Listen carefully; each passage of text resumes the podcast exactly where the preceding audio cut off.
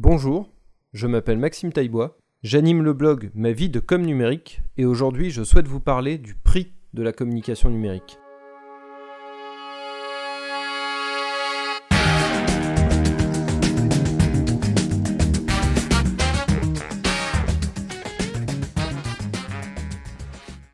Le sujet dont j'ai envie de vous parler aujourd'hui, j'ai intitulé euh, l'épisode Le prix de la communication numérique, mais en réalité je voudrais plutôt faire, euh, pour commencer, un focus sur le fantasme de la gratuité de la communication numérique. Parce que euh, dans beaucoup d'institutions, dans beaucoup de, structures, encore aujourd'hui, il y a cette idée que la communication numérique ne coûterait rien ou très peu. Cette idée, elle vient pas de nulle part. Hein. Effectivement, quand vous créez une page Facebook, un compte Twitter, que vous le fassiez pour vous ou que vous le fassiez pour une institution, la création du compte elle est gratuite et dès qu'il est créé, vous pouvez commencer à diffuser des messages et à communiquer via ces, canaux-là. C'est très différent de ce point de vue-là de la communication euh, plus traditionnelle euh, dans laquelle on va euh, acheter de l'affichage dans la rue, dans laquelle on va, quand on a vraiment beaucoup d'argent, faire des spots télé, des spots radio, ou tout simplement éditer un journal municipal par exemple. L'exemple du journal municipal, il est intéressant parce que typiquement, si vous prenez la même information et que vous voulez la diffuser d'une part par le journal municipal et d'autre part sur les réseaux sociaux, vous allez avoir effectivement un coût euh, très différent. C'est-à-dire que le journal, pour que l'information y paraisse, d'une manière ou d'une autre, il va falloir l'imprimer, il va falloir le distribuer. Avant ça, il va falloir que des gens aient écrit dans ce journal, donc on compte des rédacteurs. Il va falloir qu'un graphiste l'ait mis en page. Tout ça a un coût qui est relativement élevé, ça dépend évidemment du, nombre de personnes à qui vous souhaitez adresser le journal, mais le coût reste élevé, alors que en regard de ça, on prend la même information, on la met sur un compte Twitter ou sur une page Facebook, et entre guillemets, ça coûte rien d'autre que le, salaire euh, du community manager qui est chargé de mettre l'information sur les réseaux sociaux. C'est vraiment un crack, Maurice. Puis il est pas cher en plus. Vous le comprenez, ce que je viens d'énoncer est évidemment une idée reçue, c'est beaucoup plus compliqué que ça, c'est ce qu'on va voir dans ce sujet aujourd'hui, mais pour autant, c'est une idée reçue qui existe et qu'on rencontre régulièrement chez euh, soit des collègues euh, qui ne font pas partie du service communication et ne sont pas au fait des enjeux qui sont les nôtres, mais y compris des fois au sein même de mon service, je note qu'il y a parfois une incompréhension des collègues sur ce que coûte la communication numérique et sur les moyens à mettre en œuvre pour qu'elle soit efficace. Une fois qu'on a dit ça, il faut s'interroger. Qu'est-ce qui coûte tant dans la communication numérique finalement? Pour repartir de l'exemple du journal municipal, quand vous publiez une information via un article pleine page dans votre journal, vous ne pouvez évidemment pas la publier de la même manière sur les réseaux sociaux que ce soit sur Twitter, que ce soit sur une page Facebook ou sur n'importe quel autre réseau en réalité, euh, votre page d'article, elle n'est pas adaptée. Donc il faut, et c'est le premier coût que peut avoir la communication numérique, adapter le contenu que vous souhaitez mettre sur les réseaux sociaux. Il faut l'adapter, il faut qu'il soit adapté aux usages euh, du réseau, et donc ça implique des formes différentes. On note euh, depuis de nombreuses années maintenant une place de l'image sur les réseaux sociaux qui est toujours plus importante. De l'image, et en particulier de la vidéo. Donc tout ça, ça fait qu'on a déjà des coûts euh, annexes à euh, la question simplement des réseaux sociaux. Euh, va falloir faire appel à un graphiste si on veut faire des jolis visuels, voire un infographiste si on veut mettre de l'information en image. Va falloir faire appel à des, JRI, à des vidéastes, pour avoir un contenu vidéo qui soit en adéquation non seulement avec les attentes euh, de notre public sur les réseaux sociaux, mais surtout et avant tout avec les objectifs qu'on s'est fixés en termes de communication. Je vais vous raconter une anecdote qui illustre bien ce propos-là. Il y a quelques années, euh, je suis en réunion du service communication de l'institution dans laquelle je travaillais à l'époque, et puis euh, on discute et on a un problème à ce moment-là dans notre service, c'est qu'on manque de matière, on manque de contenu. Et notamment, on ne peut pas suffisamment, pour des questions de moyens financiers, aller sur les événements qu'organise l'institution. On manque de photos, on manque de vidéos, et donc de fait, on n'arrive pas à produire du contenu, on n'arrive pas à avoir des articles suffisamment intéressants. Et j'explique ça euh, dans le courant de cette euh, réunion-là.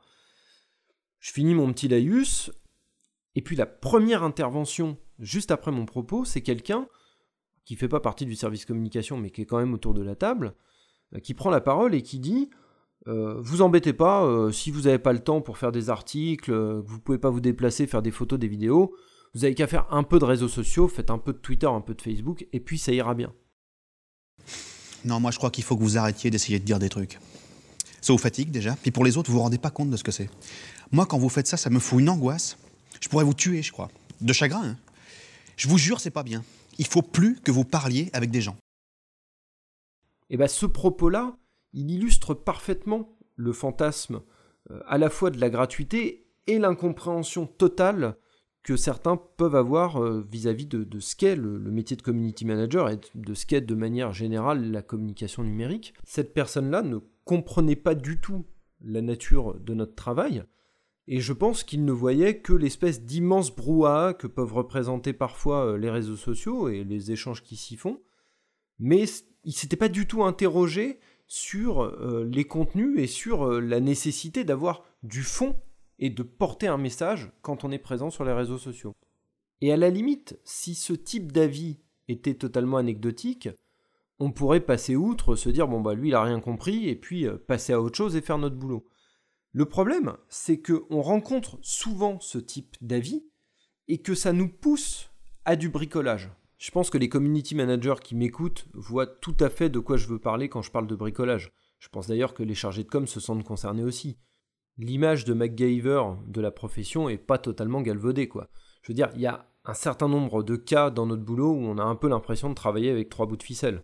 Ça m'est déjà arrivé, et j'ai vu que c'était déjà arrivé à d'autres collègues, de devoir faire tenir un iPhone avec une pince Dexter en plastique achetée chez le roi Merlin le matin même pour pouvoir faire un live Facebook dans l'après-midi.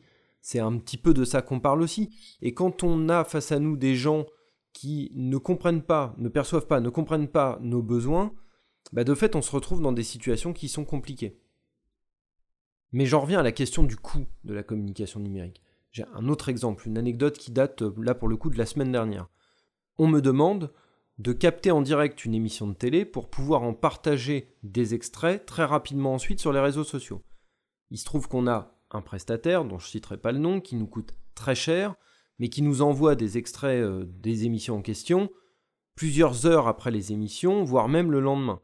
Donc là, il fallait une forme d'immédiateté. Il fallait que tout de suite après l'émission, voire même pendant l'émission pour certains extraits, les partages soient faits sur euh, Twitter notamment. C'est pas la première fois qu'on me demande quelque chose euh, dans ce goût-là. Euh, néanmoins, ça faisait plusieurs années que j'avais pas eu à le faire. Et en fait, je n'avais jusqu'ici jamais surmonté bah, l'aspect bricolage du truc. C'est-à-dire que, pour tout vous dire, jusque-là, je regardais l'émission sur mon ordinateur, mettons, et avec, il se trouve que je suis sous Mac, QuickTime, j'enregistrais mon propre écran avec le son du micro interne de l'ordinateur pour pouvoir euh, ensuite partager l'extrait. C'est pas du tout satisfaisant. On a un micro interne de l'ordinateur euh, qui répercute les bruits de l'environnement, ce qui veut dire quand même que si par exemple en regardant l'émission je cogne le genou dans une table ou que je me mets à tousser, on se retrouve avec ça sur le passage. C'est pas satisfaisant. Et j'interroge mes collègues des autres ministères pour savoir s'ils ont une, une, solution professionnelle pour ça. J'ai une réponse assez rapidement, on me dit bah oui, on a un prestataire qui fait ça. Donc je prends un rendez-vous avec le prestataire en question pour la semaine d'après, parce que évidemment le prestataire n'était pas disponible en plein milieu du week-end pour euh, répondre à mes questions puis mettre en route surtout l'outil. Et donc je prends rendez-vous avec lui, et en attendant il faut que je trouve une autre solution. Je poste donc un message sur un groupe Facebook de Community Manager auquel j'appartiens, et je reçois plusieurs réponses, euh, dont celle d'Alexandre, que je remercie euh, ici encore une fois pour cette euh, combine, parce qu'il faut parler de combine quand même au bout d'un moment, qui me dit bah, c'est très simple, tu n'as qu'à lancer le site de l'émission sur ton téléphone, et quand le live commence, tu enregistres ton propre écran, ce qui fait que bah, ton émission, elle est enregistrée au format 16 neuvième sur ton téléphone, et que tu n'as plus qu'à découper les passages qui t'intéressent pour les partager sur les réseaux sociaux.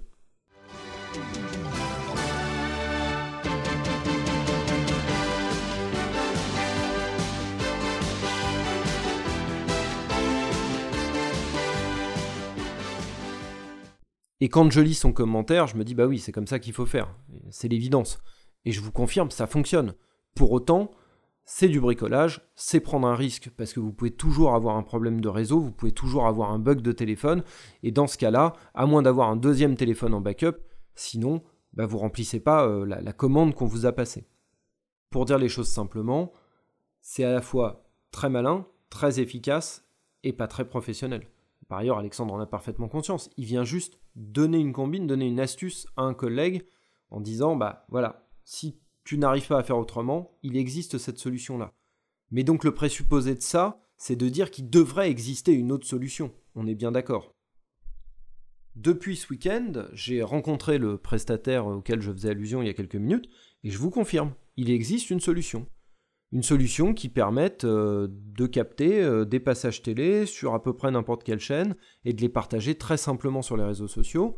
Euh, le Presta est assez génial d'ailleurs parce que ça permet, y compris, bah, de, d'adapter le format aux différents réseaux sociaux, ça vous permet de, sous-titrer les vidéos. Et en fait, quand vous rencontrez ce type de prestataire, vous dites, mais voilà, c'est ça qu'il me faut, c'est ça la solution, c'est comme ça qu'on va bien travailler, c'est comme ça qu'on va avoir un résultat qui est nickel, qu'on va avoir des vidéos qui vont être accessibles, c'est parfait. Sauf que ce type de prestataire-là a un coût, et c'est un coût de plusieurs dizaines de milliers d'euros par an, c'est de ça qu'il s'agit. Et ici, l'enjeu n'est pas neutre, c'est-à-dire que évidemment, pour les petites structures, la question ne se pose pas, mais à l'échelle d'un ministère, par exemple, on se pose la question. On regarde son budget, on se dit, est-ce que ça vaut le coup de dépenser de l'argent public pour avoir accès à ce type d'outil qui est parfait mais qui coûte? Ou est-ce que je continue de fonctionner avec mes petites combines à moi qui ont fait leur preuve aussi, qui peuvent me permettre de tenir encore un certain temps? Voilà, c'est ça la question euh, du coût de la communication numérique. C'est à quel moment on passe de solutions gratuite et de combine à des solutions plus professionnelles. Et est-ce qu'on est en capacité de le faire pour des raisons toutes simples de budget? Je pourrais multiplier les exemples. Là, je vous ai parlé de captation, je pourrais vous parler de veille. La veille, c'est un sujet qui nous concerne tous. Euh, dans les différents services de communication numérique où j'ai travaillé, il y a une veille systématique, j'en parlais dans l'épisode précédent euh, du podcast. La question c'est comment est-ce qu'on fait cette veille? Moi, pendant très longtemps, j'ai fait ce que font sans doute plein de community managers. J'ai fait ma veille euh, directement par des recherches sur Twitter ou en utilisant TweetDeck avec des sujets paramétrés. Mais grosso modo, ça voulait dire faire de la veille à la main. Dans ces conditions-là, il est très difficile de voir euh, des sujets polémiques monter, par exemple. Euh, il va être très compliqué d'avoir une étude d'impact, d'évaluer la portée d'un sujet ou d'une campagne que vous auriez menée à un moment donné, pour faire ce travail-là, pour faire un travail fiable et un peu fin, eh ben, il faut passer par des outils professionnels. en plus, en matière de veille, il se trouve que les outils qui existent aujourd'hui, les outils payants, sont loin d'être fiables à 100%. Mais si en plus vous n'avez même pas accès à ces outils-là, bah, encore une fois, vous faites des choses qui sont de l'ordre du bricolage. Ne crois pas que c'est futile, c'est ici que tout commence. Quand dedans ça papillonne, ça s'agite, que ça cogne, je me défile je m'étonne.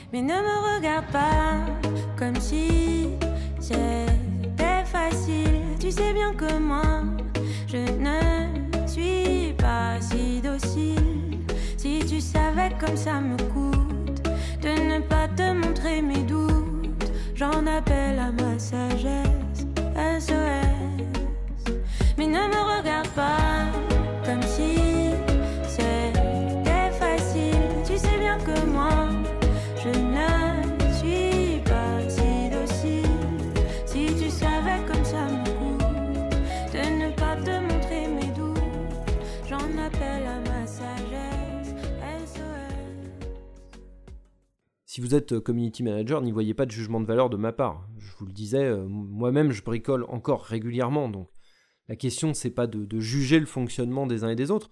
La question, c'est comment est-ce qu'on euh, fait, d'une part, pour faire comprendre aux hiérarchies qui peuvent être les nôtres la façon dont nous travaillons et ce que ça implique en termes de moyens financiers, et puis, d'autre part, euh, quand on n'a pas accès à des ressources financières suffisantes, comment est-ce qu'on fait pour valoriser ce que j'ai appelé du bricolage? Le community manager, c'est un mouton à cinq pattes et une partie du boulot repose sur sa capacité à trouver des solutions à des problématiques qui sont sans cesse nouvelles. Là, je disais, les, outils de veille qui sont payants sont pas forcément hyper fiables. Il faut bien comprendre que on a des nouveaux réseaux qui émergent. Par exemple, si vous voulez faire de la veille sur TikTok aujourd'hui, je vous mets au défi de trouver un outil de veille qui fasse ça et qui le fasse bien on continuera dans les boulots euh, de la communication numérique à avoir une adaptation permanente et une part de bricolage dans la façon dont on fonctionne. C'est une évidence. Ça ne peut pas être, selon moi, 80 euh, à 90% du boulot. Il faut aussi qu'à un moment donné, les directions de la communication entendent qu'il faut doter les community managers et euh, les autres métiers de la communication numérique d'outils efficaces et avec des budgets bah, qui, euh, le temps passant, vont se rapprocher de ceux de la communication traditionnelle. Enfin, et j'en finirai par là, il faut avoir conscience que le plus gros coût qui va peser sur les budgets de communication numérique dans les années à venir, c'est la sponsorisation, notamment pour des petites et moyennes structures. Aujourd'hui, pour sortir de la masse sur les réseaux sociaux, il faut bien entendu avoir une stratégie et un message clair, des contenus pertinents et originaux, mais ça ne suffit pas quel que soit votre nombre d'abonnés, et c'est d'autant plus vrai si vous en avez peu, il faut se poser la question de la sponsorisation, notamment parce que les algorithmes des réseaux sociaux ne favorisent pas la communication institutionnelle. Le meilleur exemple, c'est le reach de Facebook, qui euh, il y a quelques années était à 5%, qui il y a deux ans devait être à 3%, je ne sais pas à combien il est aujourd'hui, mais la réalité c'est que si vous avez 10 000 abonnés sur votre page Facebook, vous avez aujourd'hui 1, 2, 3% maximum de ces 10 000 personnes qui vont être soumises à votre contenu dans leur fil d'actualité.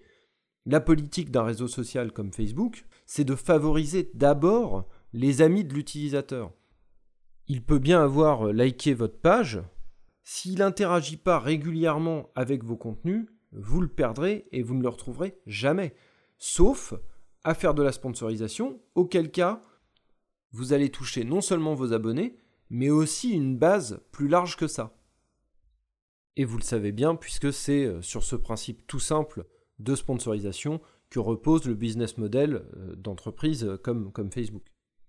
Monsieur du chantage que vous me faites, monsieur, je ne céderai pas Je vais finir sur une énième anecdote qui illustre toujours cette question du budget qu'il faut allouer à la communication numérique.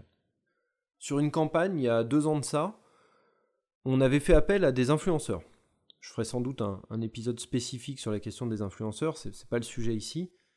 Mais l'idée derrière, c'était euh, qu'on consacrait de l'argent à des influenceurs pour qu'ils créent un contenu éditorial qui vende notre campagne et surtout qu'ils touchent leur base d'abonnés et de fans. L'année suivante, on a fait un bilan de la campagne en question et le choix a été fait de ne pas repasser par les influenceurs notamment parce qu'il a été estimé qu'il coûtait beaucoup d'argent. Et c'est vrai. Et donc le choix qui a été fait euh, l'année suivante, c'était de revenir à quelque chose de plus classique, de faire une très belle vidéo, euh, un clip publicitaire quasiment, sur la campagne en question, et de consacrer donc nos fonds à la réalisation de cette vidéo, plutôt qu'à des influenceurs, ce qui permettait de garder de A à Z la main sur la création du contenu et d'avoir quelque chose euh, qui soit plus proche, si vous voulez, de l'idée que les partenaires de la campagne se faisaient du message que nous devions délivrer. Effectivement, un sujet avec les influenceurs, c'est que il faut respecter un minimum leur ligne éditoriale. Donc on est toujours un peu plus loin de l'idée qu'on se fait de la campagne que quand on choisit euh, d'avoir la main euh, de bout en bout.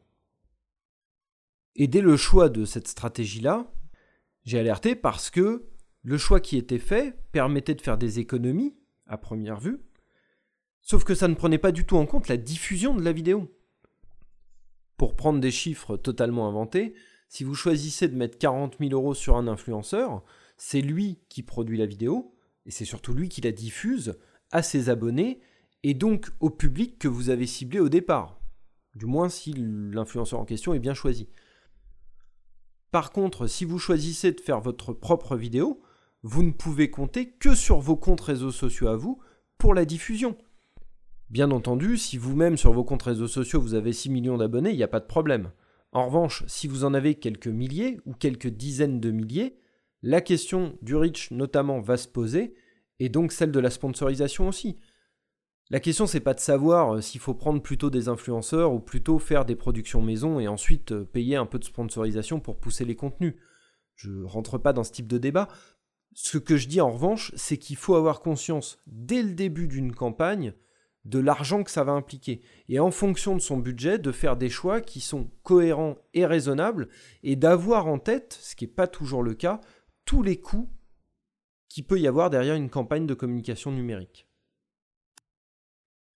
En conclusion, vous l'avez compris, pour que la communication numérique arrive pleinement à sa maturité, il faut que la direction de la communication prenne à bras le corps la question du budget et soit en capacité de défendre son point de vue vis-à-vis de sa hiérarchie et vis-à-vis des services partenaires. Et tant que ce ne sera pas le cas, le community manager devra continuer à pallier les manques qui sont créés par ces questions de financement. Ça rejoint en quelque sorte ce que je disais à la fin de mon épisode précédent. En fonction des structures, en fonction de la taille de la structure, on pourra ou pas se passer d'un community manager, on pourra ou pas avoir une transition vers une logique de contenu plutôt qu'une logique de support. Et il faut bien se dire qu'encore aujourd'hui, l'argent est le nerf de la guerre. Voilà, c'est la fin de cet épisode. J'espère qu'il vous aura plu. Je vous laisse réagir sur les réseaux sociaux. N'hésitez pas à commenter ce, nouvel épisode, à me donner votre vision à vous euh, de ce que doit être euh, un budget de la communication numérique.